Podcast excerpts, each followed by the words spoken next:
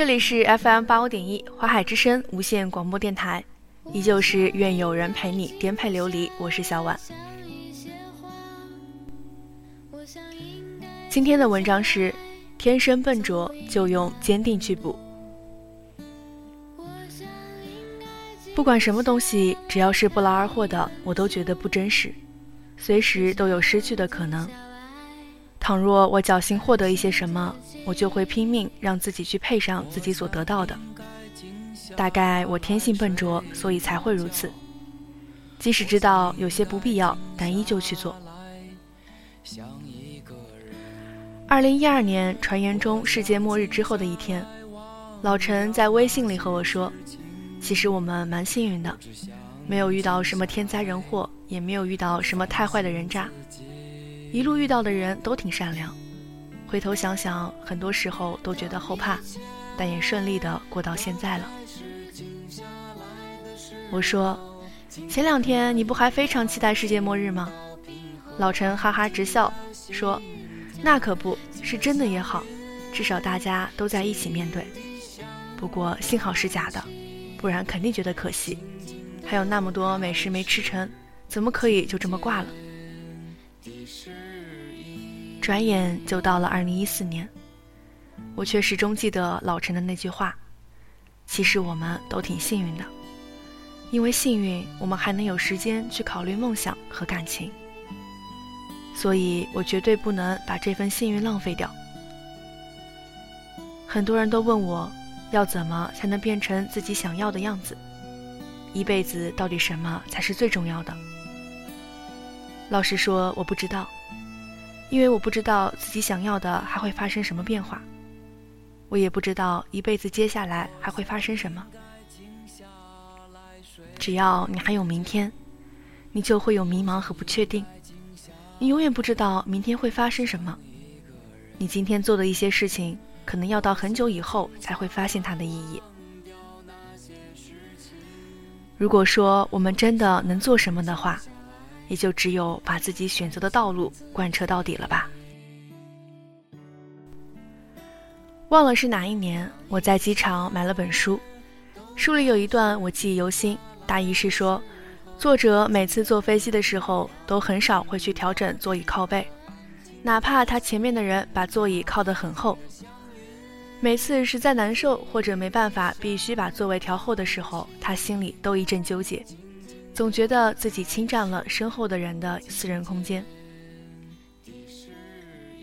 书的名字我已经忘记，不知道你们有没有人知道？我对这段却一直记得。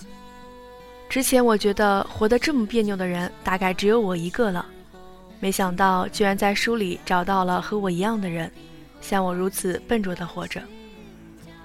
那时候我突然觉得，笨拙的人一定也能找到属于自己的活法。或许正是因为笨拙，所以才能真的坚持一些东西。从一开始我就知道我就是如此笨拙的人。小时候就不会说好话去得到自己想要的玩具，明明知道该怎么说，可就是觉得别扭。大了些又庆幸超市是个无比伟大的发明，你不需要和太多人打交道就能买到自己想要的东西。我的大学时代。是在两点一线和偶尔的旅游中度过的。在朋友开始为了未来积攒人脉的时候，我始终觉得只有把自己变成有内容的人，才能有那样的朋友圈。在大多数人忙着结婚、忙着开始相亲的时候，我依旧觉得没有到将就的时候。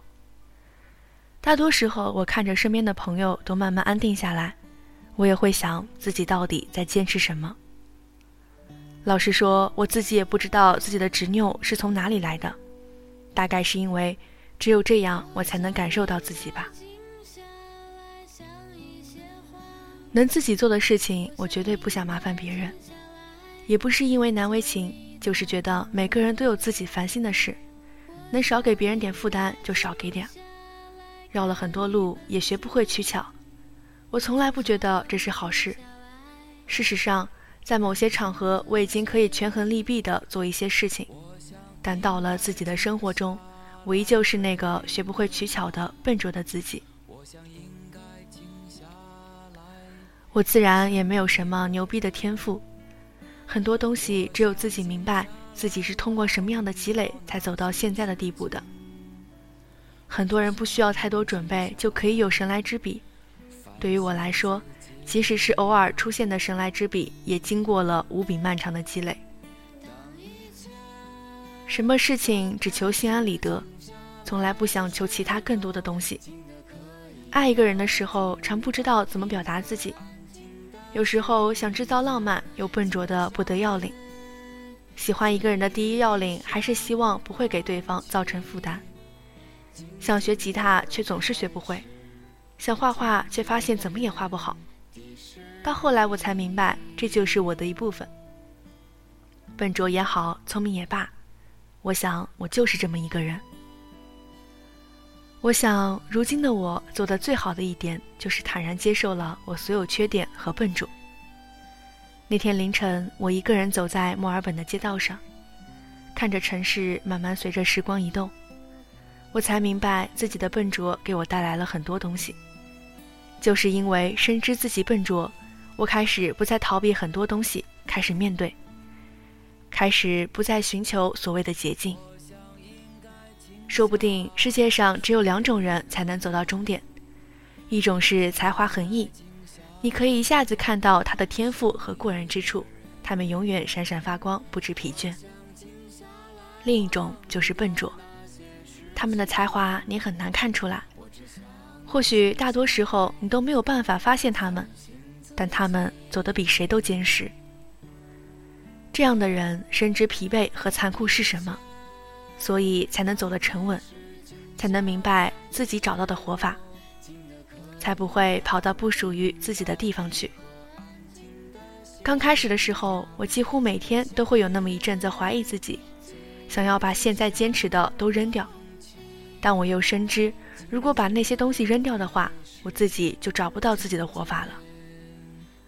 人最大的清醒，或许就是认识到自己的局限性，然后学会面对。有很多时刻，我都会想：尼玛，老子放弃了！我操，我不等了，将就就将就呗。总有些时刻，我会不再相信了，可又在心底，我又会有所去追寻。可我又还是豁出去，去等待，去努力。或许这也是笨拙的表现，不够聪明到能很快的做到一些，又不够决心到把一些东西放弃。我不知道自己听了多少次歌，熬了多少次夜，才换回来坚定的自己。那些看起来坚定不回头的人，你不知道他暗地里下了多少决心。不过这样也好，既然天生笨拙，那就把自己能做的做好。既然现在还是那么笨拙，那也就只能把现在走的路走到底，因为我也没有余力去走别的路。这些年越发明白一件事，那就是没有人应该对你好。大多时候，我们只能靠自己。孤独这种东西比什么都粘人的紧，你很难摆脱它。而大多数烦恼越发无法倾诉，很多时候都难以开口。了解你生活的人越来越少，大多数人都只能看到你人前的样子，少有人看到你人后的样子。我常觉得，人到了某个阶段，上帝就开始给你的生活做减法。他说：“小伙子，你之前的生活拥有的太多了，为了平衡，我现在要把那些东西从你身边拿走啦。”我说：“那你就拿走吧，但有些东西是你也拿不走的。”见了太多糟糕的事情，倒觉得一切都会好的；有了太多糟糕的情绪，反而知道怎么应对。了解了自己的缺陷，反而知道什么才适合自己。就抱着这么笨拙的想法走下去吧。如今我依旧偶尔会抱怨为什么自己没天赋，又或者因为别人能轻易做到自己做不到的事而不平衡。从某种角度上来讲，这完全没办法。现在的我倒觉得这样也好。世上或许有人能一步登天，但那个人不是我。我自己一丁点儿一丁点抓住的东西，比什么都来得真实。用时间换天分，用坚持换机遇。我走得很慢，但我绝不回头。我感激所有让我找到动力前行的东西，是这些支撑着笨拙的我走到现在。我不会想要讨好所有人，因为那与我是不可能完成的任务。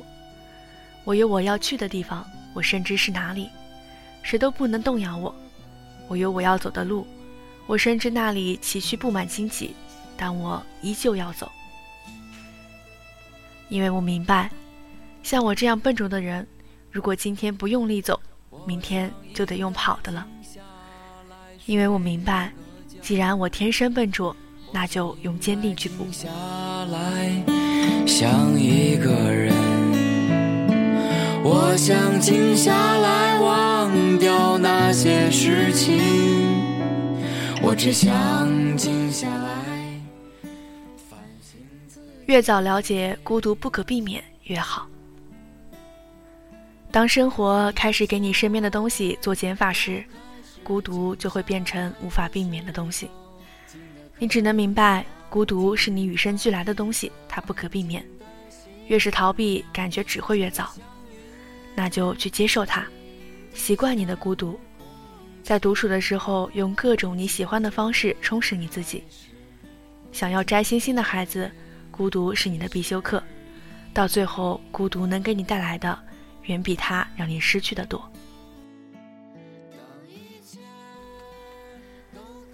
有时候会刻意的回避一些能勾起回忆的东西，是因为怕听到之前的自己。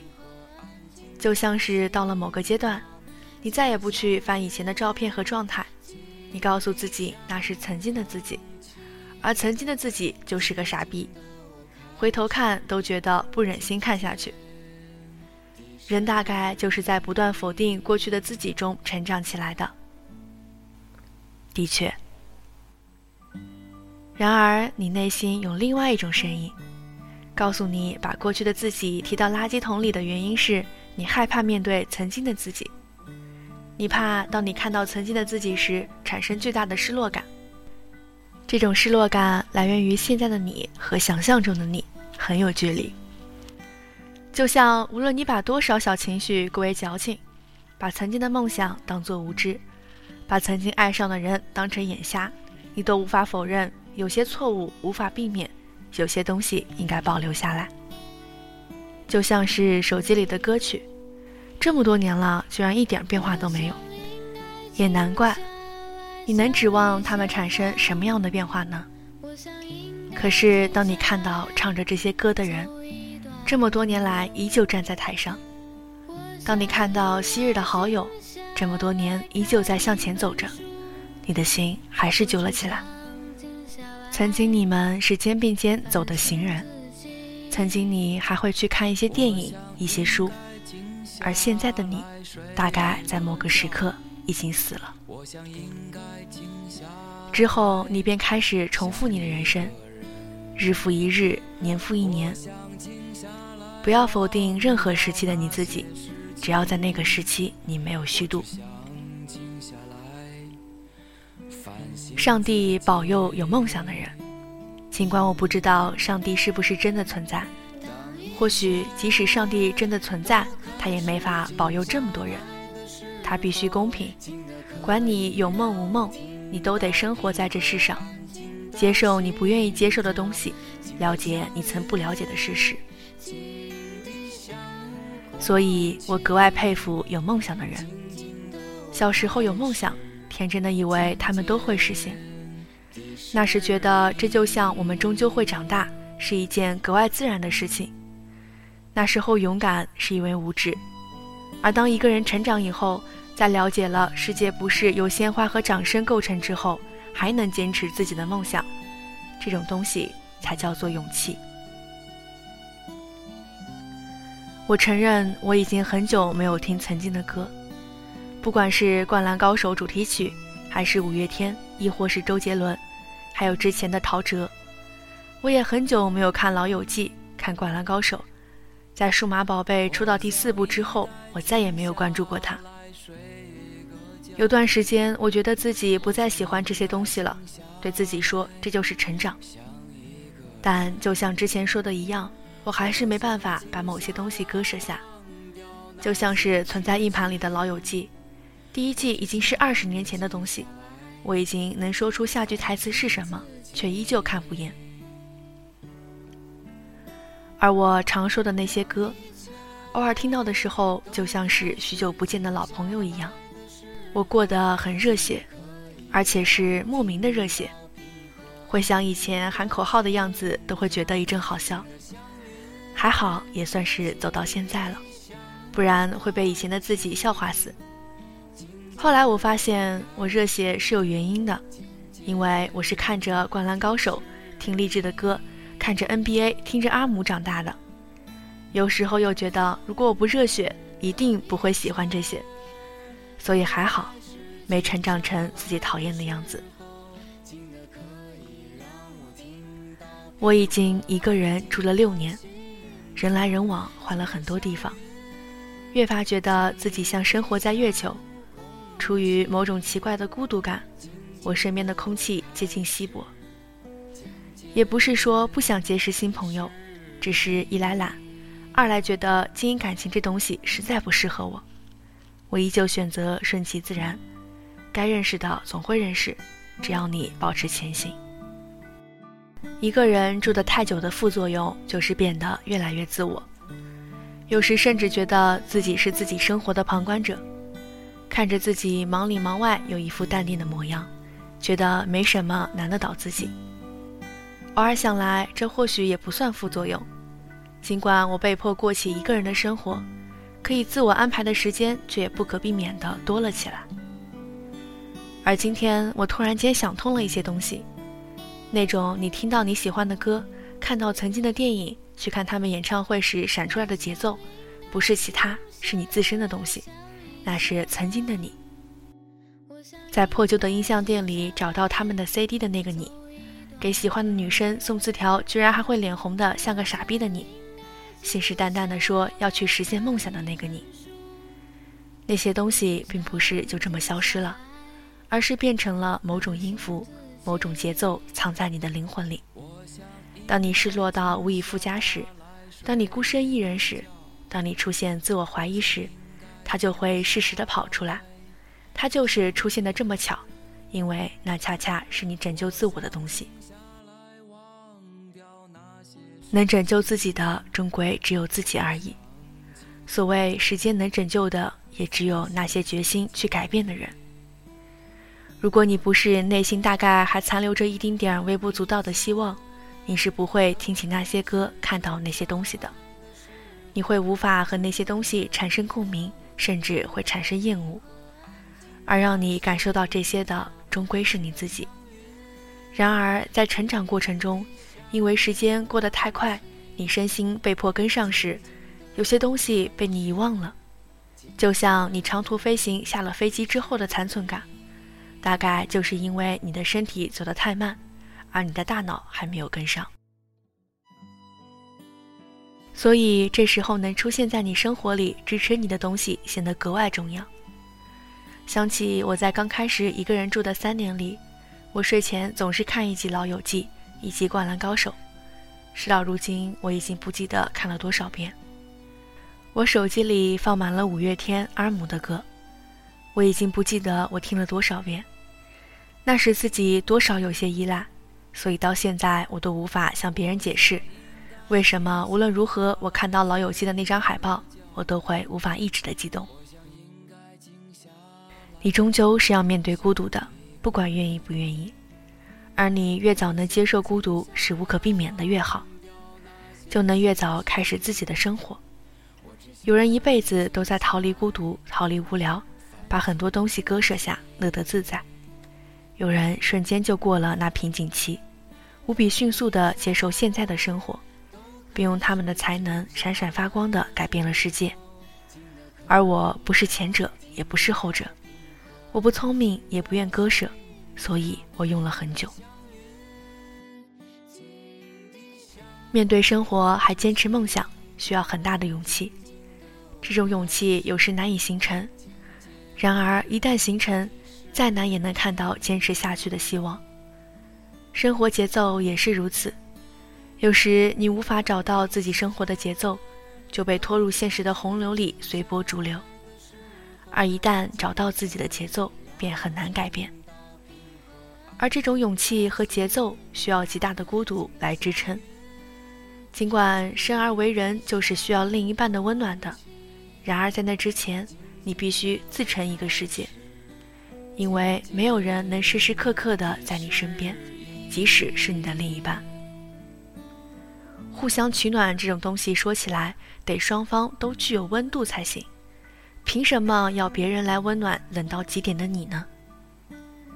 所以我希望你能经受住漫长的孤独，不要害怕孤独，不要害怕面对以前的自己，承认之前的傻叉和错误，但不要用过去牵扯你的未来。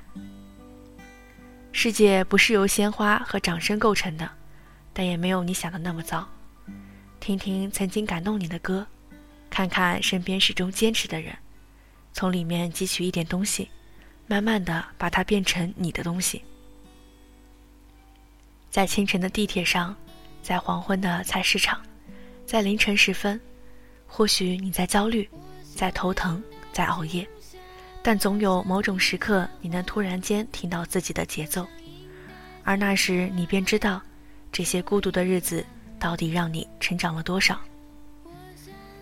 依旧偶尔想起以前做的傻逼事，甚至细节都历历在目。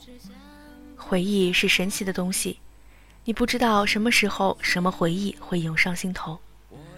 回忆从来不是件坏事，就像我想起之后还会笑之前真傻，谁没傻叉过呢？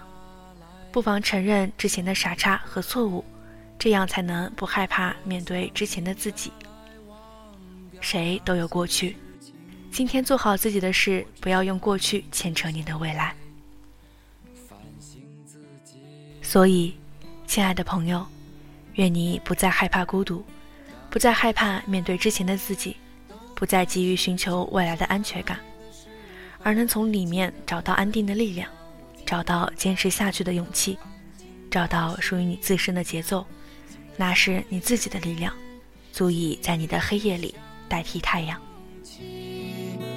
静静的我开始渐渐的适应。